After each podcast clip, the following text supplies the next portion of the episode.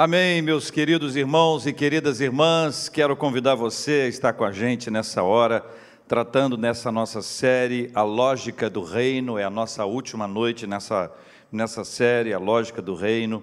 Quero convidar você a abrir a sua Bíblia no Evangelho de Mateus, capítulo 9, versículos 35 a 38. Evangelho de Mateus, capítulo 9, versículos 35 a 38. Evangelho, segundo escreveu nosso irmão Mateus, capítulo 9, versículos 35 a 38.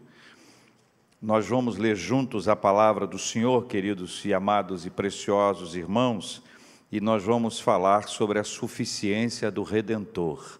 Leia esse texto na perspectiva de encontrar estas respostas, a suficiência do Redentor.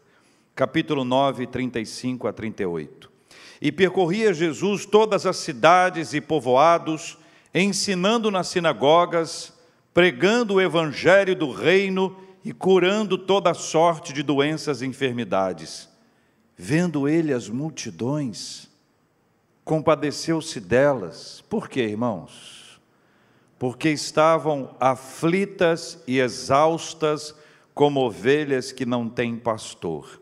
E então se dirigiu a seus discípulos: A seara, na verdade, é grande, mas os trabalhadores são poucos. E aí Jesus, no versículo 38, diz: Rogai, pois, ao Senhor da seara que mande trabalhadores para a sua seara. Essa é a descrição que o texto bíblico nos traz. Nós falamos inicialmente no primeiro domingo sobre a majestade de Deus, depois a autoridade das Escrituras, a condição espiritual do ser humano e terminamos com a suficiência do Redentor. Esse é o plano da redenção. Esta é a hora de voltarmos para o Pai, por meio do Filho, sob o poder do Espírito Santo. Esta é a hora de voltarmos para o Pai por meio do Filho, sob o poder do Espírito Santo de Deus. Algumas bases precisam ser estabelecidas para isso. A primeira delas é que ninguém vai ao Pai senão por meio de Jesus Cristo.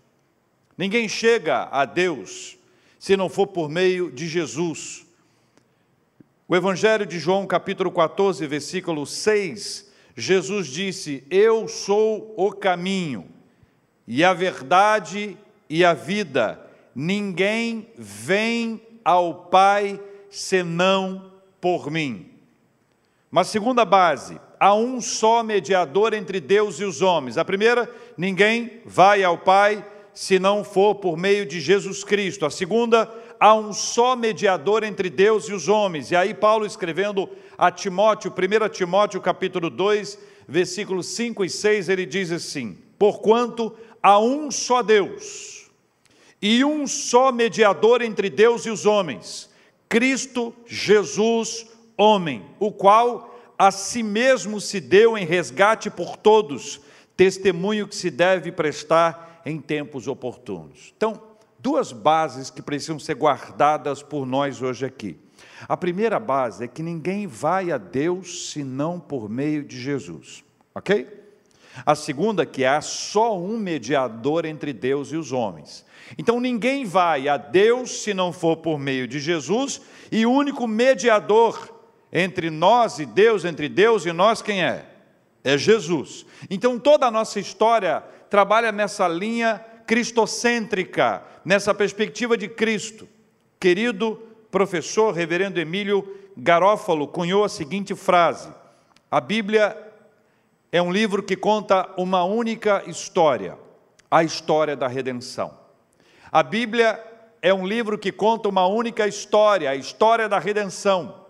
Este olhar para a redenção, essa perspectiva apresentada na palavra do Senhor, ela se fundamenta num relacionamento. Deus resolveu se relacionar com a gente. Quem é que lembra como é que Jesus foi anunciado? O seu nome, e foi dada a ele uma perspectiva de que ele seria chamado de Emanuel, que quer dizer o quê? Hein? Confiança, é isso? Estou gostando de ver. Confiança. Emanuel quer dizer o quê?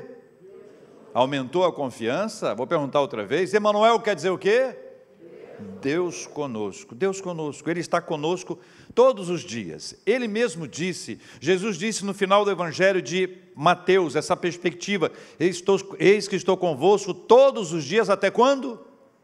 Até a consumação dos séculos. A verdade da Bíblia nos fala sobre esse relacionamento do Emanuel, do Deus conosco, está conosco todos os dias até a consumação dos séculos. Por isso você pode observar que o Senhor nos leva para um relacionamento com ele.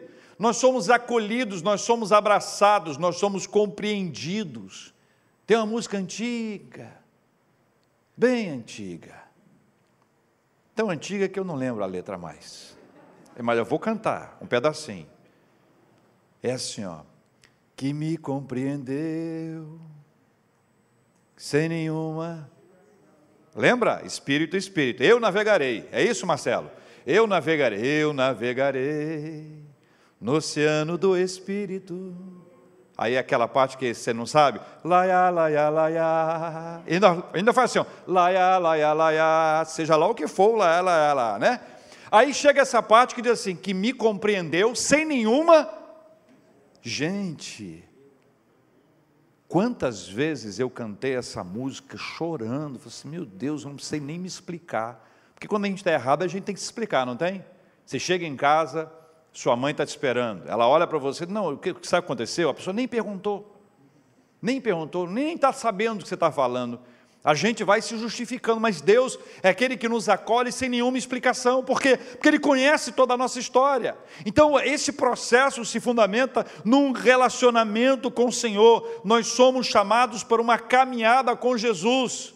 Agora, entenda a diferença: é uma caminhada, não é um encontro fortuito, não é um encontro ocasional, superficial, é uma caminhada. Jesus nos chama para caminhar com Ele, e não pense que isso seja para nós um peso, isso para nós é uma honra, é uma honra.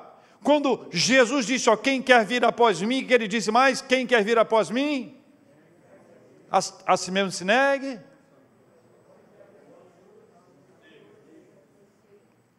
Pantomima. Tome a sua cruz e Siga-me. É essa a ideia de uma caminhada com o Senhor, do privilégio de conversarmos com Ele todos os dias, de termos a presença do Senhor conosco todos os dias, e esse é o desafio que o Senhor Jesus nos traz, de caminharmos com Ele. Um teólogo que o nosso time de teologia ama muito, chamado John Frame, ele escreveu a seguinte frase: Ser cristão, ser cristão significa ter um relacionamento pessoal com Jesus Cristo, no qual Ele é o nosso Senhor e Salvador. Ser cristão significa ter um relacionamento pessoal com Jesus Cristo, no qual Ele é o nosso Senhor e Salvador. Então a perspectiva é dele. O protagonista é Ele, o Senhor é Ele, o Salvador é Ele. Então nós não usamos a Cristo. Ele não está comigo como um salva-vidas. Ó, vou nadar agora, vem comigo para, sabe?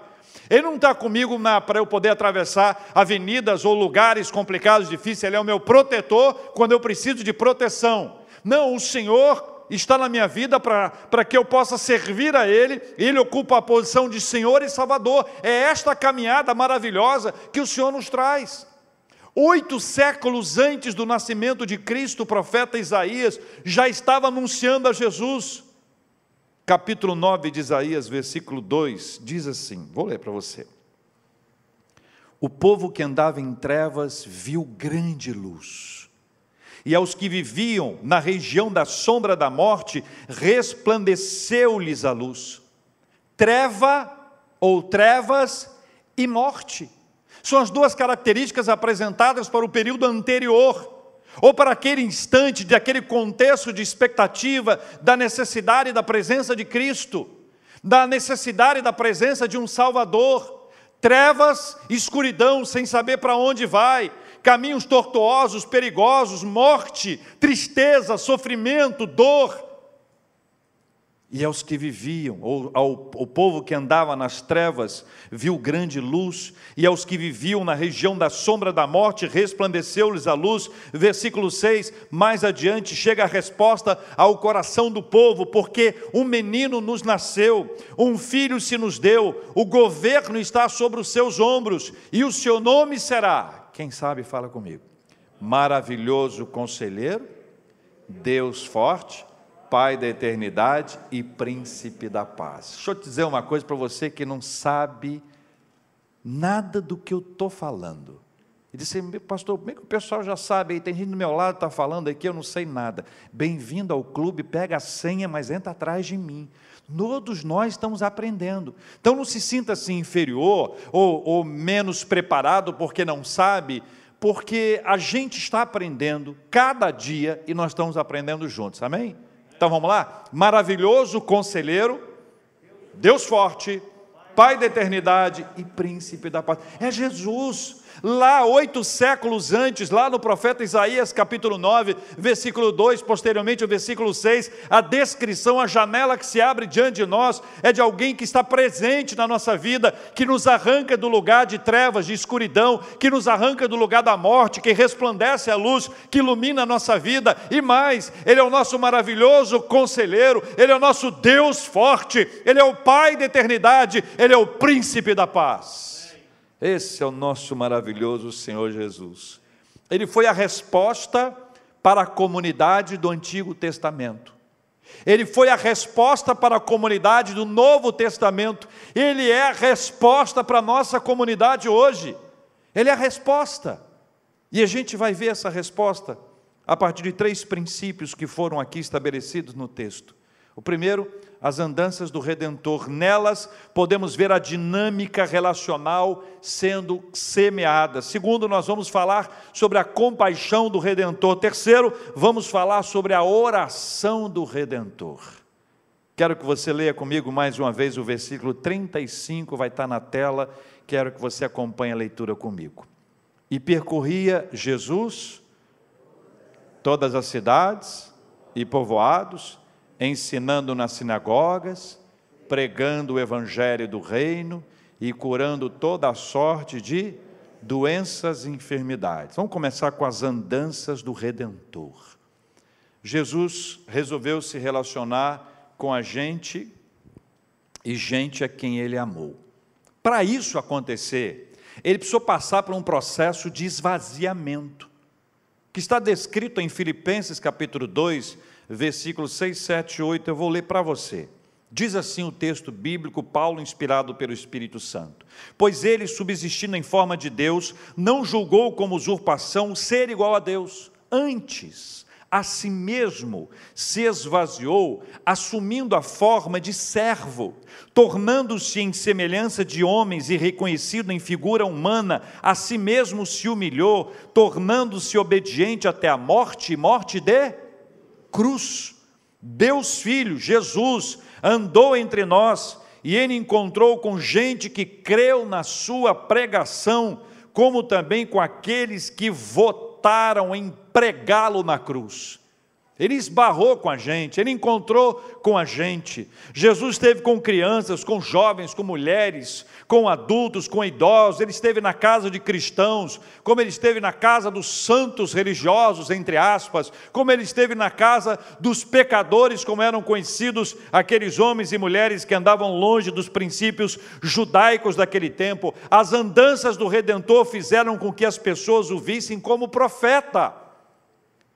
Em suas andanças, Jesus foi reconhecido como profeta.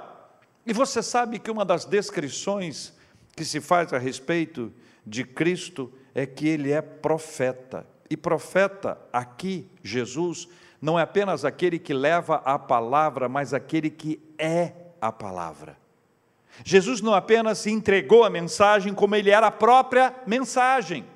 Isso era tão sério, era tão intenso, era tão forte que João, capítulo 1, versículo 1 diz que no princípio era o Verbo, e o Verbo estava com Deus, e o Verbo era Deus, e a, a, a, ele aponta para a figura de Jesus como Verbo de Deus, o Verbo encarnado, a palavra viva que estava diante de todas as pessoas.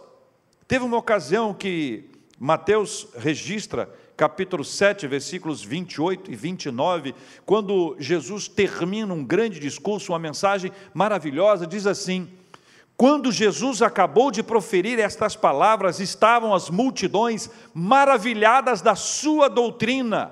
E aí conclui dizendo assim: Porque ele as ensinava como quem tem autoridade e não como os escribas. Sabe por quê? Porque ele falava dele mesmo. Jesus, o profeta, não era aquele apenas que levava a mensagem, mas era aquele que era a própria mensagem, e essa é uma distinção importante de ser feita e de ser apresentada. Nas andanças do Redentor, ele foi conhecido como profeta. Nas andanças do Redentor, ele foi identificado como sacerdote. Profeta e sacerdote.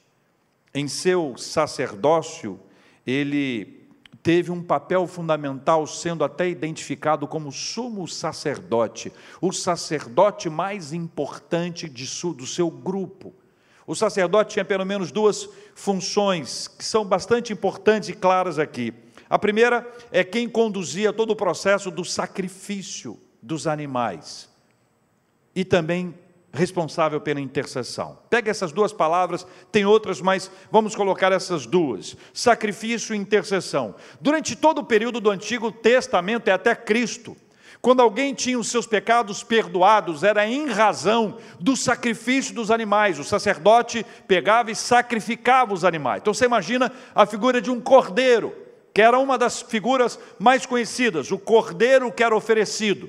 O sangue do cordeiro gerava o perdão dos pecados. Então, Cristo faz para além daquilo que vinha sendo feito pelos sacerdotes que o antecederam. Ele é o próprio sacrifício. Então, Jesus, ele não apenas toma um animal e oferece como sacrifício, nos representando nessa conexão espiritual, mas ele mesmo se entrega. Então ele é o sacrifício, ele se fez sacrifício por amor de nós.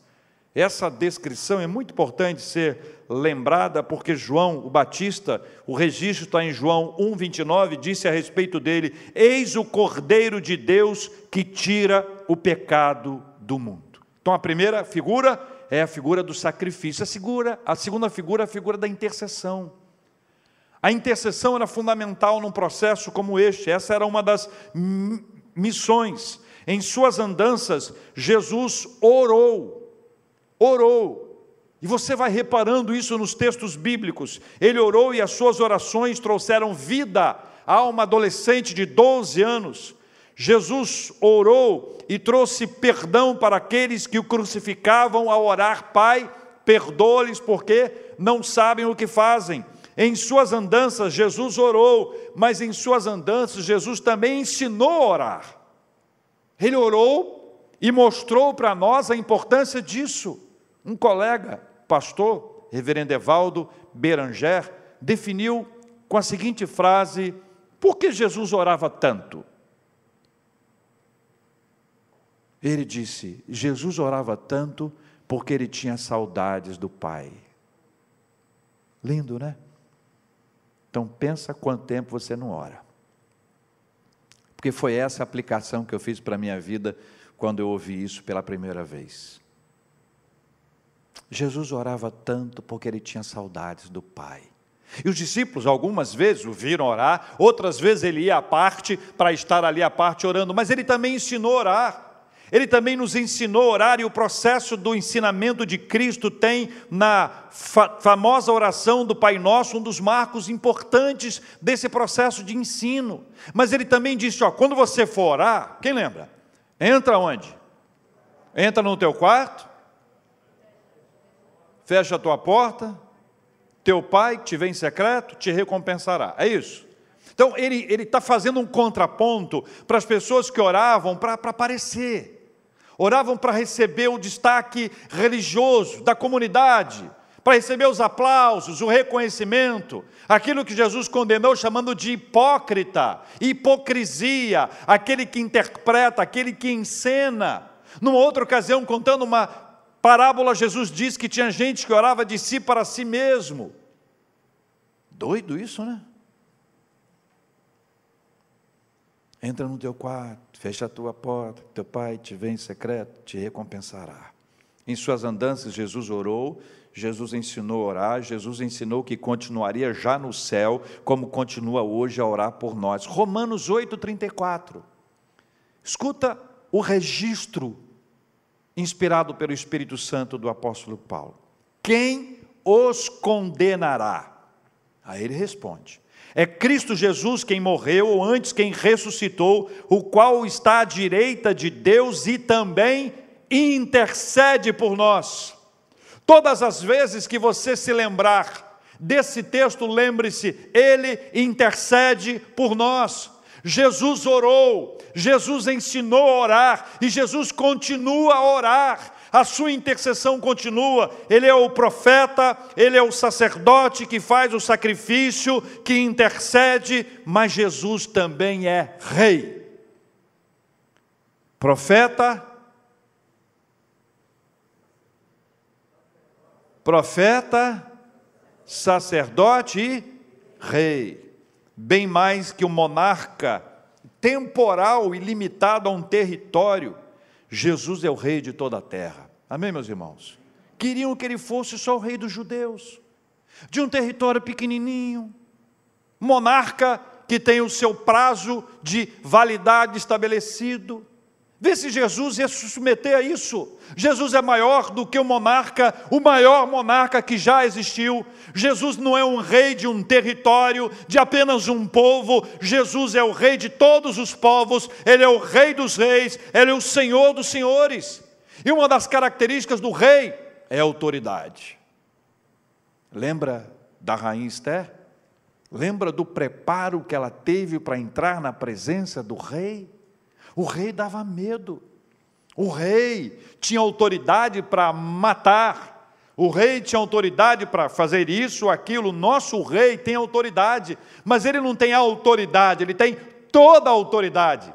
Ele disse: Toda a autoridade me foi dada no céu e na terra. Toda a autoridade. Jesus tem autoridade para dizer ao vento: pare, e o vento para, e as águas se acalmam. E os discípulos dizem: quem é este que até o vento e o mar lhe obedecem?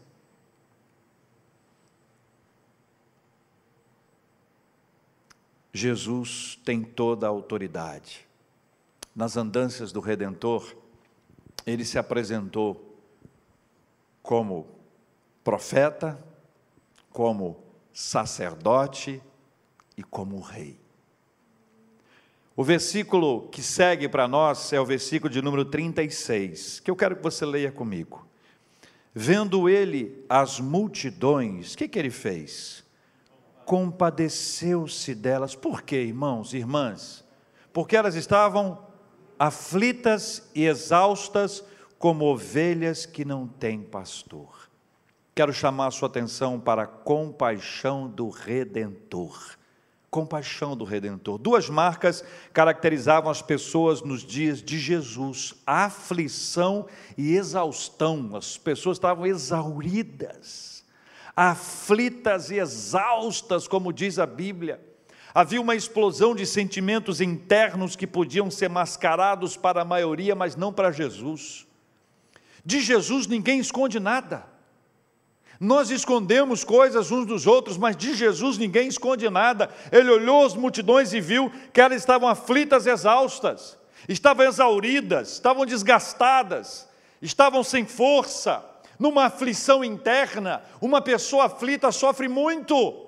Uma pessoa aflita, ela não para hora alguma. Uma pessoa aflita, ela não dorme. Uma pessoa aflita, ela não, ela não cessa os seus movimentos porque ela se move sem saber que está se movendo.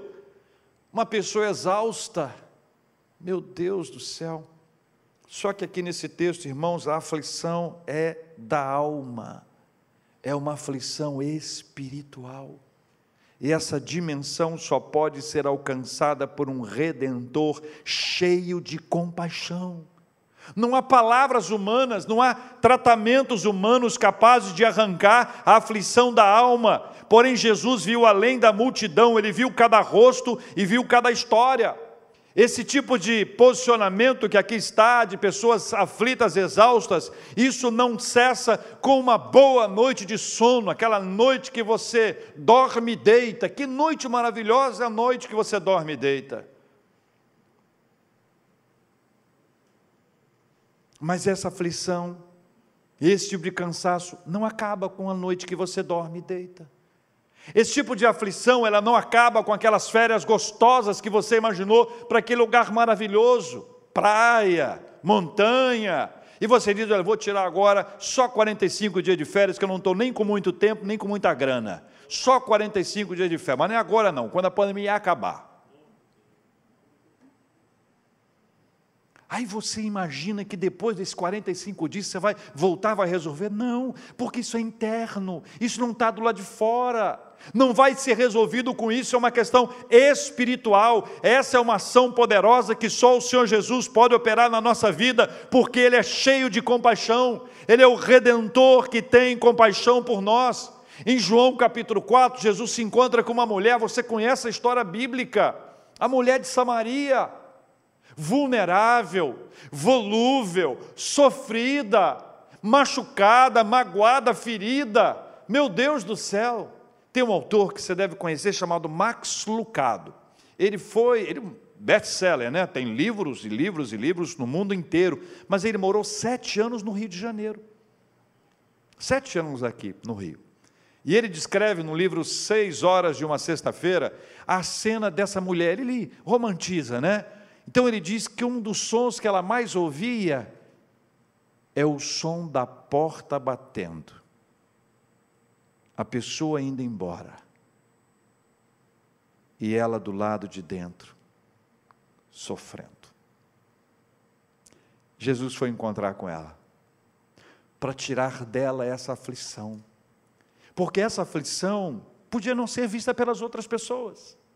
Podia não ser percebida pelas nossas reações, mas essa aflição, ela só é percebida por Jesus, por isso ele atende o nosso clamor. Havia um homem aflito, exausto no tanque de Betesda, 38 anos paralítico, sofrendo, na expectativa de que o anjo movesse as águas e ao mover as águas ele fosse lançado dentro. Jesus vai conversar com ele. E a resposta dele para Jesus, Jesus perguntando o que estava esperando, ele falou que estava esperando que o anjo tocasse a água e alguém o jogasse ali dentro, mas ele disse: Eu não tenho ninguém. Não tem uma hora que a gente não tem ninguém, ainda que a gente tenha muitas pessoas. A gente tem até alguém, mas tem coisas que esse alguém não alcança. Tem coisas que esse alguém, por mais que queira, não consegue resolver, porque é interno, é espiritual. É uma obra divina, é uma ação sobrenatural do Senhor. Jesus toca naquele homem, não utiliza água para curá-lo, restaura a sua vida, dá a ele a cura absoluta e plena, ele se coloca de pé, é levantado pelo Senhor. Esta é uma ação poderosa, que esta é descrita na palavra do Senhor. Aqueles que estavam na comunidade de Cristo ali, diante dos seus olhos, eram ovelhas que estavam aflitas, exaustas, porque não conheciam o bom pastor. Jesus se apresentou como bom pastor. O bom pastor dá vida pelas ovelhas e consola os que choram. O bom pastor nos acolhe. O bom pastor nos abraça.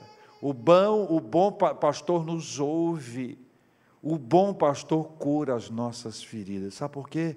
Compaixão. É a compaixão do Redentor. Versículos 37 e 38, quero convidar você a ler comigo. E então se dirigiu a seus discípulos. O que, que Jesus disse para eles? Leia comigo. A seara, na verdade, é grande, mas os trabalhadores são poucos. Termina Jesus dizendo: Rogai, pois, ao Senhor da seara que mande trabalhadores para a sua seara. A oração do Redentor. Jesus nos ensina a levar as questões da vida diante de Deus. Aqui nós aprendemos que as grandes transformações começam quando nós oramos. As grandes transformações acontecem quando nós oramos. Isso quer dizer que quando nós não oramos,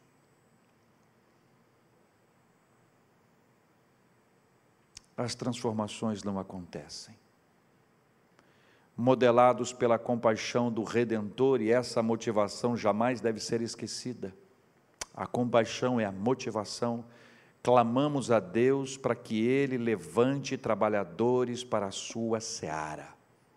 É isso que Jesus ensina. Olha, rogue a Deus. Está vendo? Olha lá. As pessoas estão aflitas, exaustas. Se compadeçam delas como eu me compadeço delas, como eu me compadeci por vocês, ou de vocês, leve isso em consideração. A motivação é a compaixão. Agora, apresente-se diante de Deus e nós vamos ver que a oração é a base, é, é, é o start para que a nossa história seja mudada. A história da humanidade foi mudada nesta oração aqui. Escute só, a história da humanidade foi mudada nesta oração aqui. O Evangelho, diz o texto bíblico, é sobre trabalho. Olha bem o que, o texto diz, irmãos.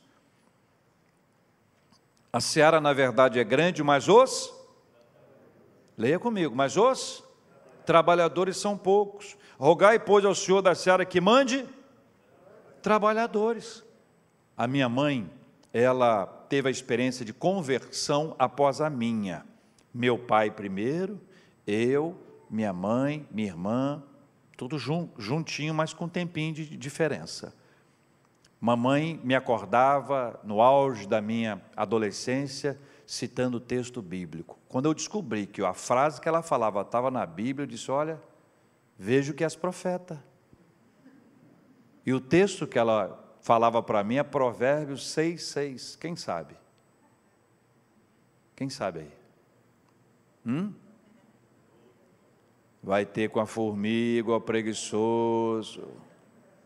Você já conhecia? Falaram para você também? Hein?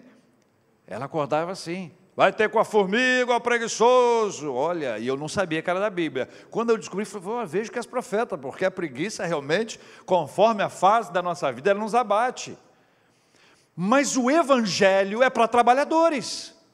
O Evangelho é para trabalhadoras. O Evangelho é sobre demanda, o Evangelho demanda esforço, empenho, dedicação, e por isso a colaboração é tão ensinada na Bíblia. Colaboração, todos colaboram, por isso você tem dons e talentos diferentes das pessoas que estão próximas a você. A oração do Redentor nos ensina, segura essa aí, hein? A oração do Redentor nos ensina que nós não somos espectadores da desgraça alheia. Ei, Brasil. Hum? Vou repetir devagarzinho, senão vão achar que eu estou bravo. A oração do Redentor nos ensina que não somos espectadores da desgraça alheia.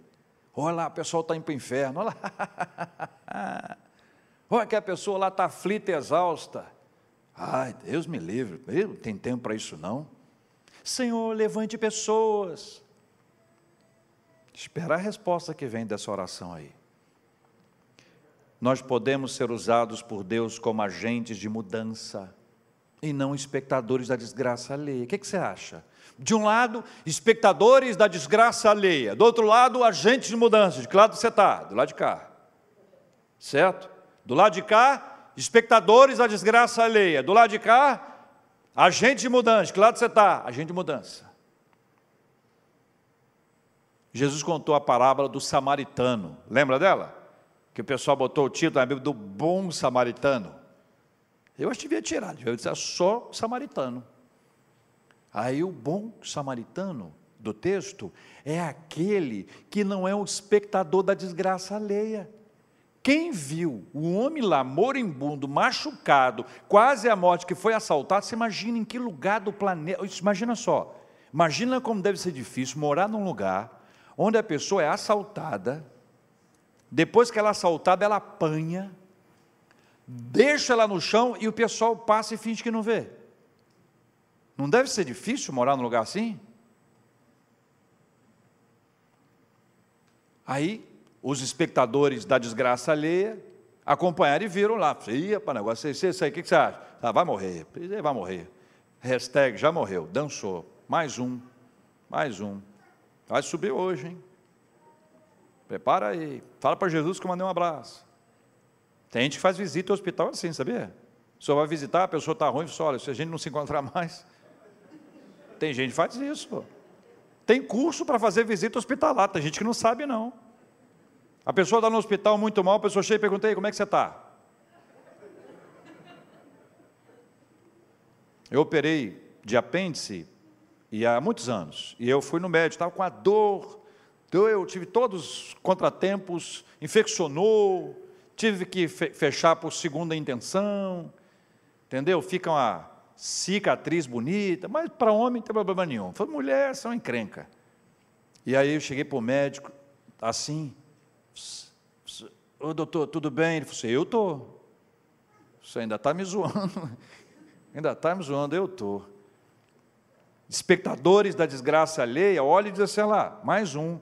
Agente de mudança não, eles pegam o cara, pegam as feridas, curam as feridas, coloca no, no, no animal, como ele fez, leva lá para a hospedaria, deixa pago e diz, olha, se tiver mais alguma dívida, eu pago na volta. Isso que faz o agente de mudança. Nós somos chamados para sermos agente de mudança. É essa oração que o Senhor Jesus Cristo nos ensina não somos aqueles que apenas são espectadores que assistem o que está acontecendo, mas Jesus nos leva para sermos agentes de mudança. Jesus nos leva para sermos agentes de mudança. Jesus nos ensina a orar e essa oração nos leva a entender o modelo de chamado e de oportunidades para ajudarmos a mudar o mundo em nome de Jesus. Eu cresci querendo mudar o mundo, ou mudar o mundo. Vou mudar o mundo. Depois vai diminuindo o ritmo, mas se quer mudar o mundo.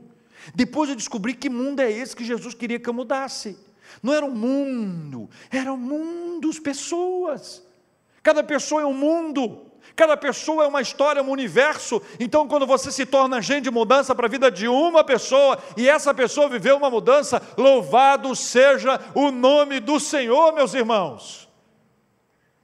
Estava contando essa semana para uma pessoa que eu fui para um, para um acampamento e cheguei nesse acampamento em Arujá, São Paulo, e eu estava, eu era seminarista, e aí na hora das apresentações perguntaram meu nome, eu falei, meu nome é Júnior. Ué, não deixou de ser Júnior. Aí um camarada olhou para mim e falou assim, grande JR. Eu falei, de onde ele me conhece? Eu morei em Vitória, então deve ser de lá. Aí sentou, depois, à mesa comigo e disse, você está lembrado de mim, não? Pergunta que não deve ser feita, não é verdade? Porque se você for uma pessoa sincera como eu, você vai dizer assim, não. Né? Se você for, não, claro. Eu sei o pessoal, como é que está? Aquelas pessoas que perguntam coisas para. Não, né? não tem esse negócio? Claro, está tudo bem. E o pessoal? E aquela área, como é que está aquela área lá? Para ver se a pessoa fala alguma coisa. Meia, meia, é você, fulano, já se lembrei. Aí eu falei, não lembro não. Aí ele falou assim: olha, um dia eu estava na minha escola, colégio estadual, e de repente entrou na minha sala um magrelo, e eu fiquei pensando, sobre quem está falando? E bateu na porta e disse: Professor, deixa eu dar um aviso aqui, sem conhecer ninguém. E deu um aviso chamando as pessoas para ir para uma reunião de jovens, para fazer um trabalho, para ouvir falar sobre Jesus Cristo e tal. Falei, é, é. E o magrelo foi embora. E ele falou assim: Eu fiquei. E Deus me disse: eu tive que trazer alguém de fora da escola para falar de Jesus aqui, enquanto você está calado. Eu já estava com o olho arregalado acompanhando a história. Aí ele disse: E depois daquele dia, o Espírito Santo me tocou, e eu passei a ser evangelista na minha escola. E hoje eu estou terminando o seminário e você, pastor. E ele disse: E o magrelo era você. O era é que é complicado. Louvado seja o nome do Senhor. Sabe por quê? Eu não tinha a menor ideia dessa história. Eu não lembrava de absolutamente nada disso. Eu só sei que quando você se torna agente de mudança, Deus pode usar você para mudar a vida de uma pessoa. Quem está mudando é Ele. É a oração que Jesus está ensinando. Rogai, pois, ao Senhor da seara, para que o Senhor da seara mande trabalhadores para a sua seara. Ele, nos, ele estabelece um modelo de chamado. O modelo de chamado, nós somos chamados pelo Senhor para sermos agentes de mudança, somos chamados pelo Senhor para mudar a história da humanidade. A lógica desse raciocínio me leva a crer que mundos mudados, pessoas mudam, e quando pessoas mudam, muda o globo. O Evangelho nos abre essas oportunidades.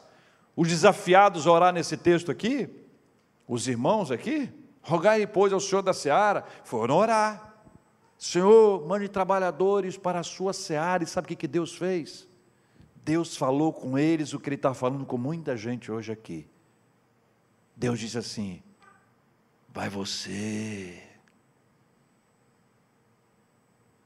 vai você. Pastoreando adolescentes, um deles me chamou para um evangelismo na, na escola. Heavy, minha escola está o caos. Falei, ah, você está lá, né? Realmente, a situação.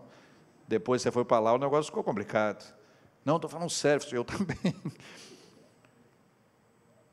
Lá o negócio está feio, tem droga, olha, o pessoal está. Não, o negócio está doido lá. Vai lá evangelizar, eu vou lá evangelizar.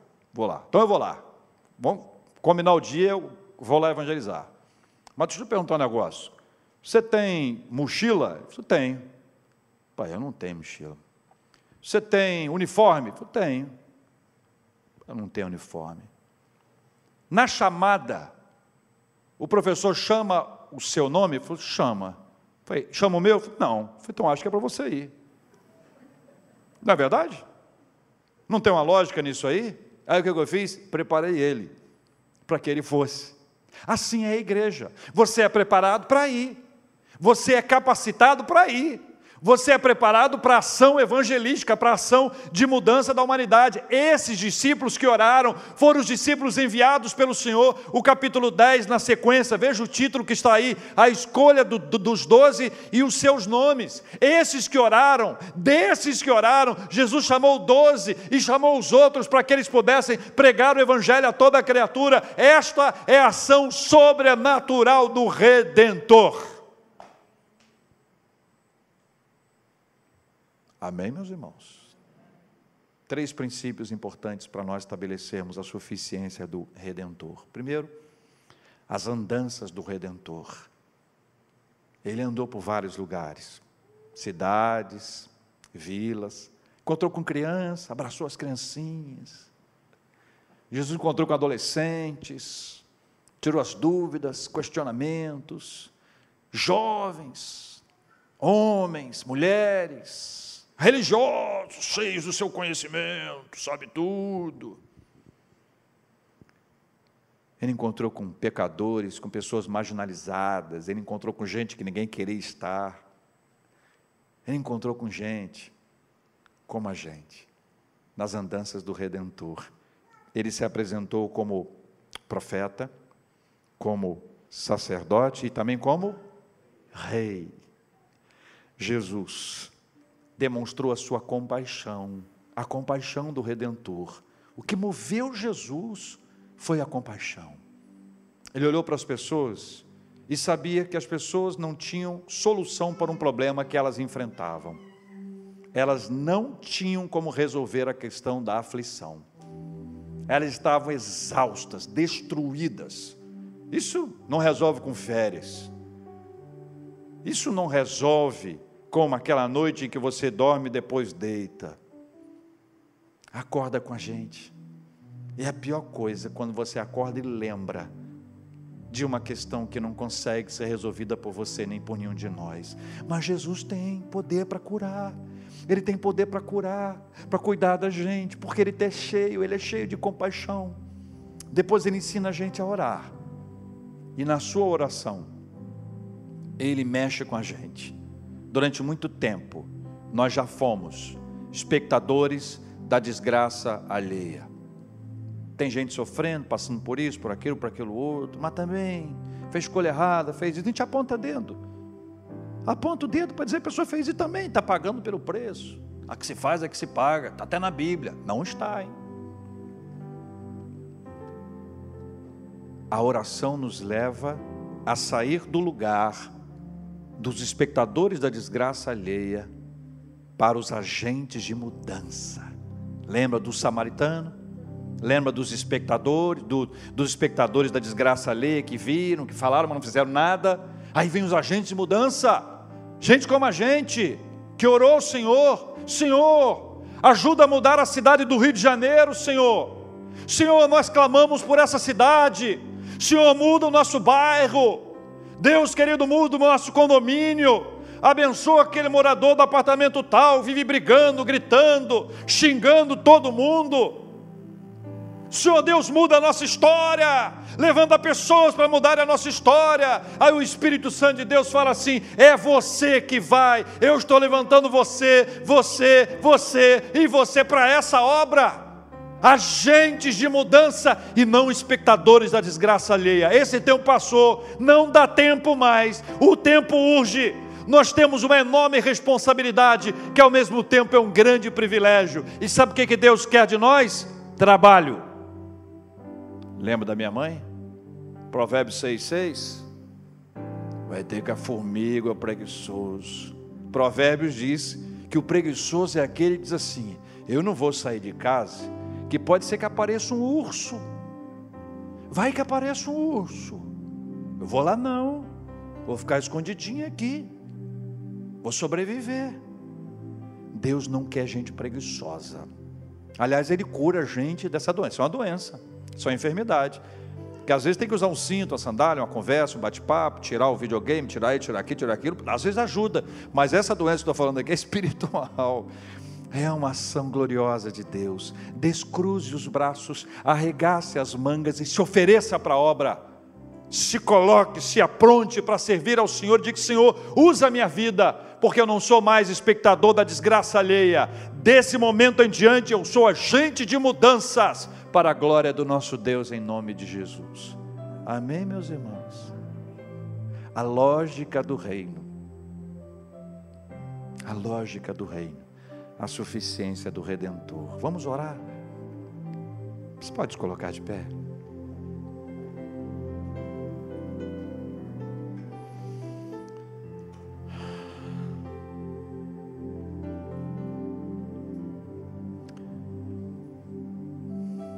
Eu conheço Jesus.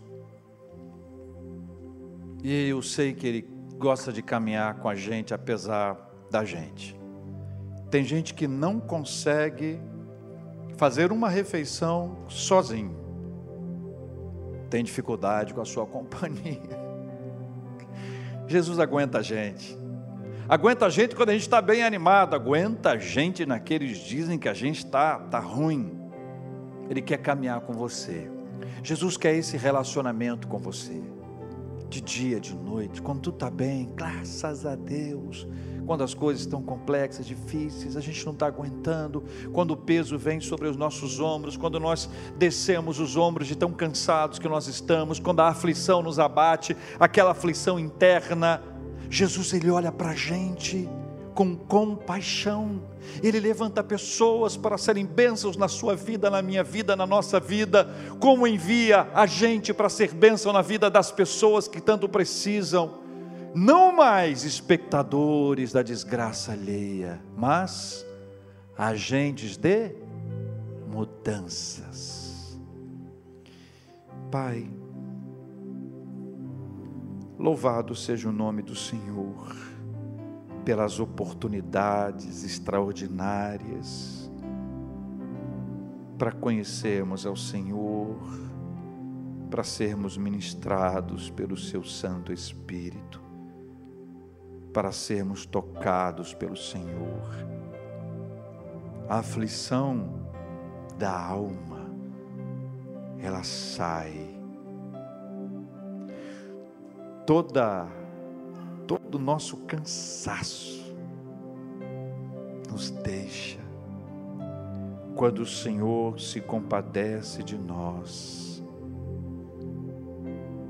e quando o Senhor intervém na nossa vida.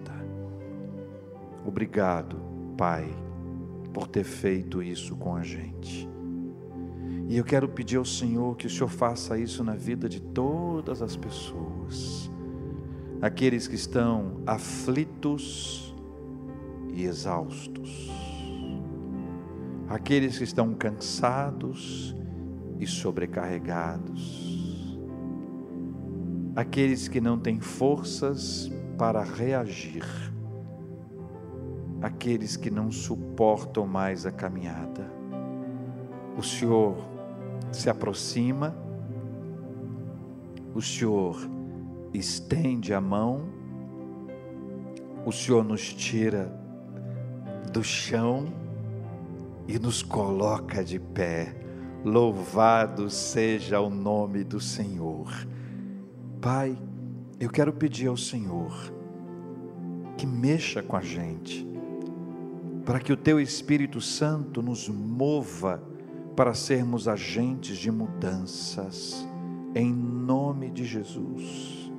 Por favor, Paizinho, só o Senhor pode fazer isso. Não há palavra motivacional que nos leve a isso. Nós queremos deixar todo esse tipo de palavra de lado e queremos pedir que o Espírito Santo do Senhor nos motive. Motivados, mobilizados pelo Teu Espírito Santo, ninguém vai nos segurar e vamos ver grandes mudanças na cidade. Grandes mudanças na cidade para a glória do teu santo nome, em nome de Jesus.